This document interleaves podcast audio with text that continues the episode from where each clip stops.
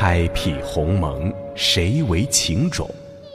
都只为风月情浓。奈何天，伤感日，寂寥时，事浅于中。因此上，演出这怀金悼玉的《红楼梦》。本周和有书君一起重读红楼，回溯大观园里的心之故梦。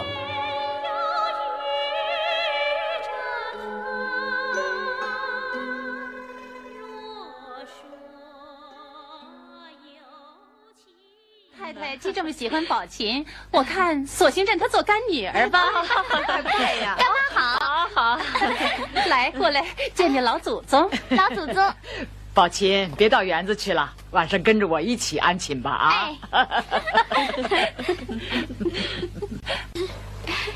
你这是哪来的？外面下雪珠，老太太找了这件给我的。啊，真好看。可见老太太多疼你呀，这么疼宝玉，也没给她穿呢。老太太说了，让宝姑娘别管紧了秦姑娘，她还小呢，让她爱怎么样就怎么样。好吧。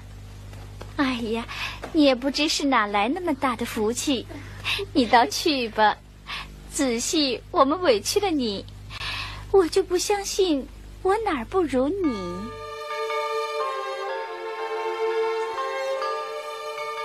三春事业复东风，明月梅花一梦。几处落红庭院，谁家香雪莲笼？《红楼梦》里有这样一位奇女子，于第四十九回方姗姗来迟，却如冰天雪地里一枝傲然盛开的红梅，惊艳亮相，冠绝群芳。她便是薛宝琴。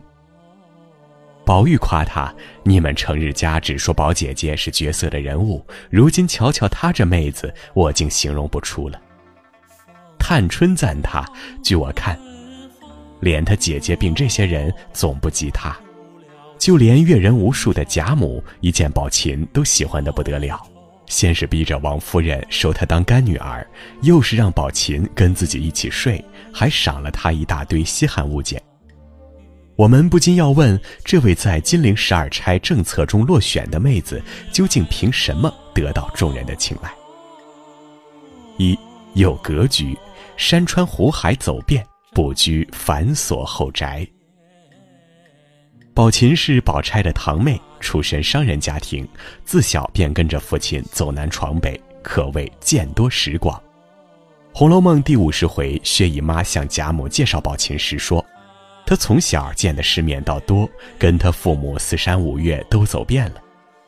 他父亲是好乐的，各处因有买卖，带着家眷这一省逛一年，明年又往那一省逛半年，所以天下十亭走了有五六亭了。在大千世界里熏陶着长大的薛宝琴，受过山川湖海的滋养，集山川之大气灵秀，湖海之明媚。清亮于一身，眼界、格局、心境自然高于那些大门不出、二门不迈的闺房小姐。宝琴的到来，好似一阵清风，吹散了红楼里的沉闷空洞。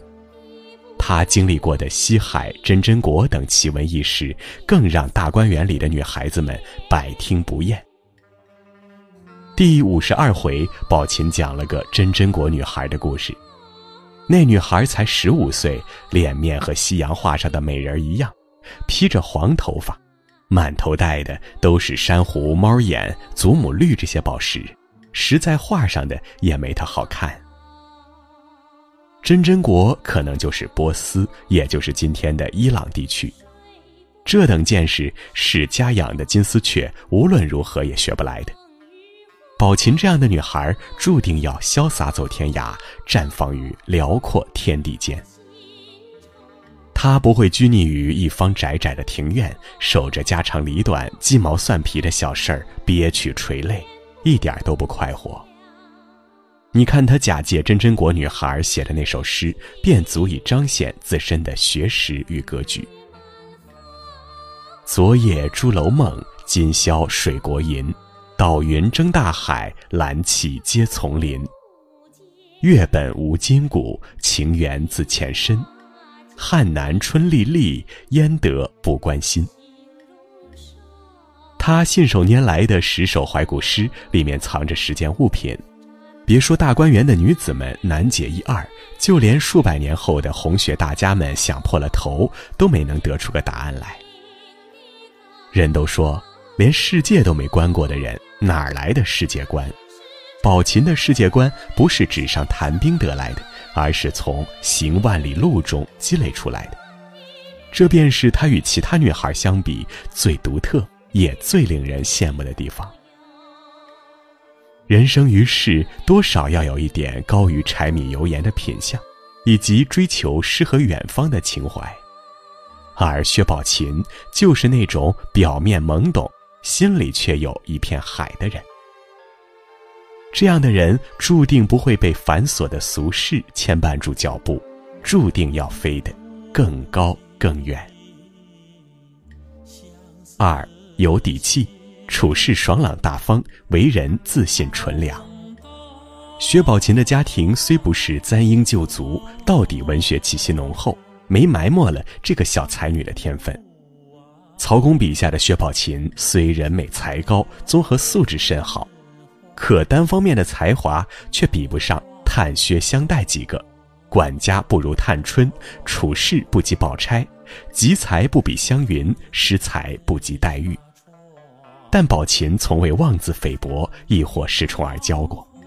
她一直随着自己的心走，爽朗大方，利利索索，为人处事自有一套小原则。《红楼梦》第五十二回，宝钗要起社作诗，把所有的韵都用尽了。宝琴当即调笑道：“这一说，可知姐姐不是真心起社，分明是在难为人。若论起来，也强扭得出来。”不过颠来倒去，弄些易经上的话生甜，有什么意思？宝琴说话这般爽快利索，却从来不会得罪人，反倒连贾母都珍惜她这直性子，特意让人传话叮嘱宝钗，别管紧了秦姑娘，她还小呢，让她爱怎么样就怎么样吧。这才引出宝钗那句女儿家的小嫉妒：“你也不知哪里来的福气，我就不信。”我那些不如你。宝琴说话直爽，待人接物也直来直去，从不搞那些弯弯绕绕的闲事。他见黛玉在众姐妹中是出类拔萃的，心里喜欢，便与黛玉亲近异常，丝毫不肯怠慢。一次，贾府大总管赖大家的专门给宝琴送了两盆上好的腊梅和水仙，宝琴觉得水仙最配黛玉。转手便给黛玉送了去。他要对人好，便是直截了当的好，绝不在背后嚼人舌根。他从不因受贾母宠爱而张狂，更不因才华比谁逊色而嫉妒。他始终把自己摆在跟众人平等的位置上，拎得清，看得透，与大家和平相处。宝琴虽算不上是多富贵的大小姐，但她自带闺秀、落落大方的自信和底气。这种底气不仅来源于物质家境，更多来自于眼界和见识。她接触过更广阔的世界，经历过与众不同的人生，在看问题的角度、处理事情的方式上，自然不会受到拘泥。活在宠爱与自由中，仍保持谦逊、直爽、自信、纯良的品质，这样的宝琴实在令人不能不羡慕。三有棱角、乐观真实的人才更值得深交。宝琴满身才华下是一颗乐观真实的心，这固然跟他得到过很多爱有关，但更多的。是他乐天的性格使然。《红楼梦》第七十三回，姐妹们在迎春房中，探春正审问仆妇，气氛很是严肃。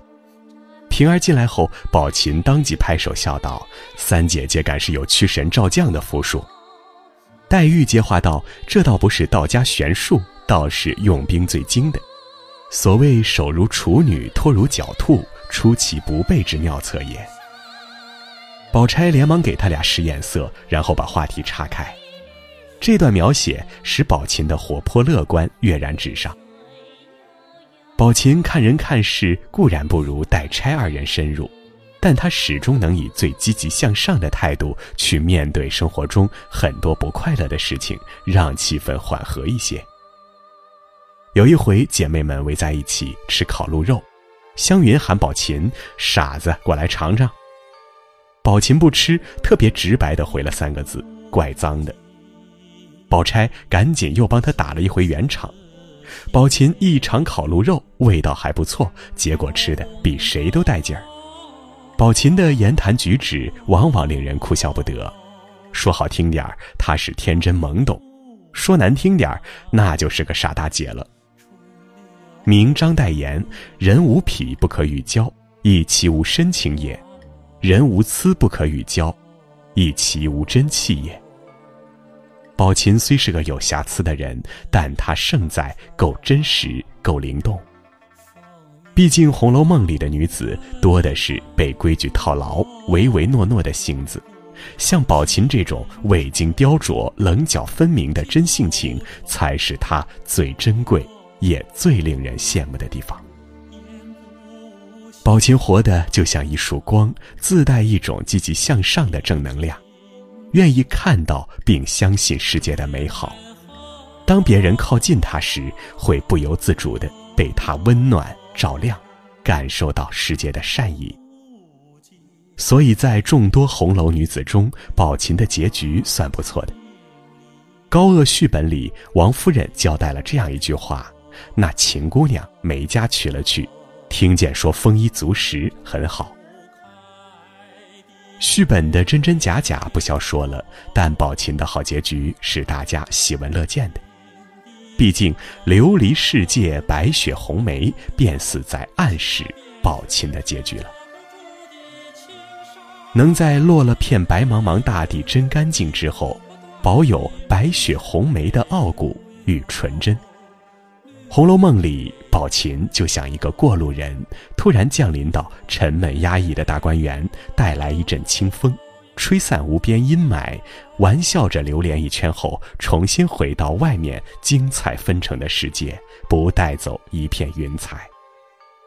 我们之所以羡慕薛宝琴，大概是在羡慕她能随心而活吧。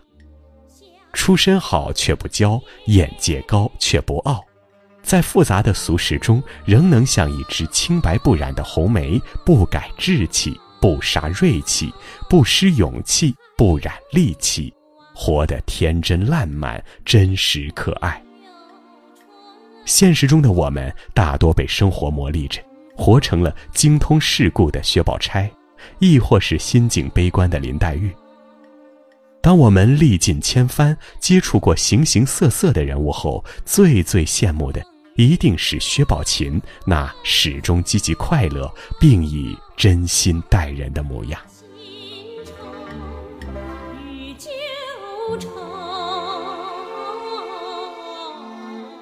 好了，那么今天的分享就是这样了。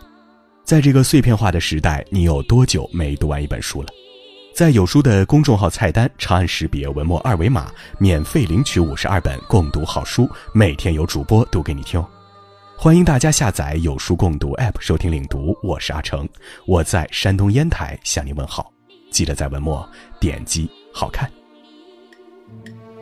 情如